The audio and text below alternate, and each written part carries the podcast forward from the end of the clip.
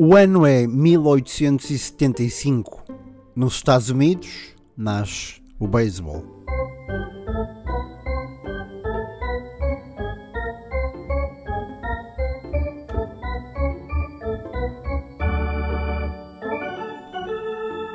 Tchaikovsky torna-se uma referência mundial da música.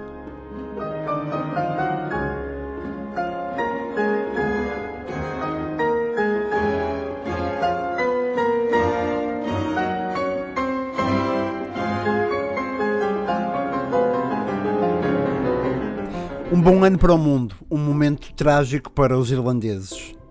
Em Dublin, a 18 de junho de 1875, um grande fogo deflagra. Resultado final: 13 mortos. Causa da morte?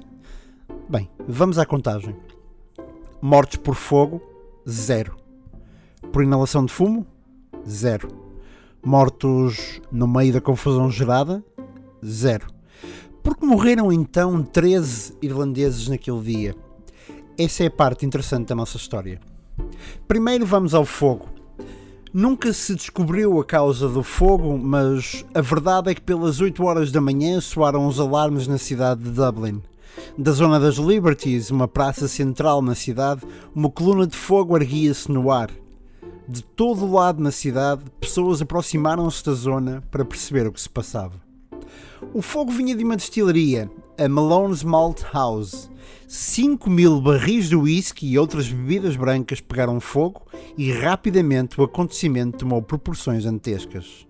Os bombeiros acederam rapidamente à destilaria e delinearam um plano: colocar excrementos de cavalo em cima do fogo para o impedir de propagar.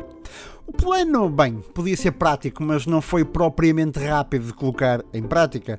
Grande parte dos barris acabou por abrir e não conseguir conter a bebida. Nas ruas próximas, o gado fugia assustado. O resultado de tudo isto foi, para uns, um desastre, para outros, uma oportunidade. Porquê?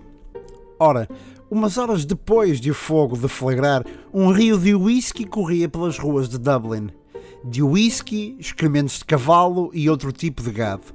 As medidas deste rio eram, segundo os relatos dos jornais da época, 1 metro de largura, 400 metros de comprimento e 15 centímetros de profundidade. O álcool, convém dizer, ainda estava num estado praticamente puro, pelo que o whisky tinha alguros entre os 75% e os 95% de álcool. Como disse, um desastre para muitos irlandeses, uma oportunidade para, os, para outros tantos. No The Irish Times de 21 de junho de 1875 vinha a seguinte descrição. É sabido que chapéus, tachos e outros utensílios estavam a ser bastante usados para assambarcar a bebida à medida que ela escorria pela rua e por mais nojento que isto possa parecer, alguns rapazes foram vistos a tirarem as suas botas e a usá-las como copo para a bebida. Fim de citação. Dezenas e dezenas de homens foram levados para o hospital poucas horas depois. Outras tantas dezenas foram no, na manhã seguinte. Mais de duas dezenas deles entraram em coma profundo. Muitos outros, mais propriamente 13, morreriam pouco depois vítimas de envenenamento por álcool. O teor alcoólico da mistura e a velocidade com que a beberam terá provocado a sua morte. Relatos no The Irish Times da época falam inclusivamente em suicídios de animais provocados pela ingestão acidental do álcool. Um dos maiores fogos da história de Dublin não queimou um único homem, mas queimou muitos fígados.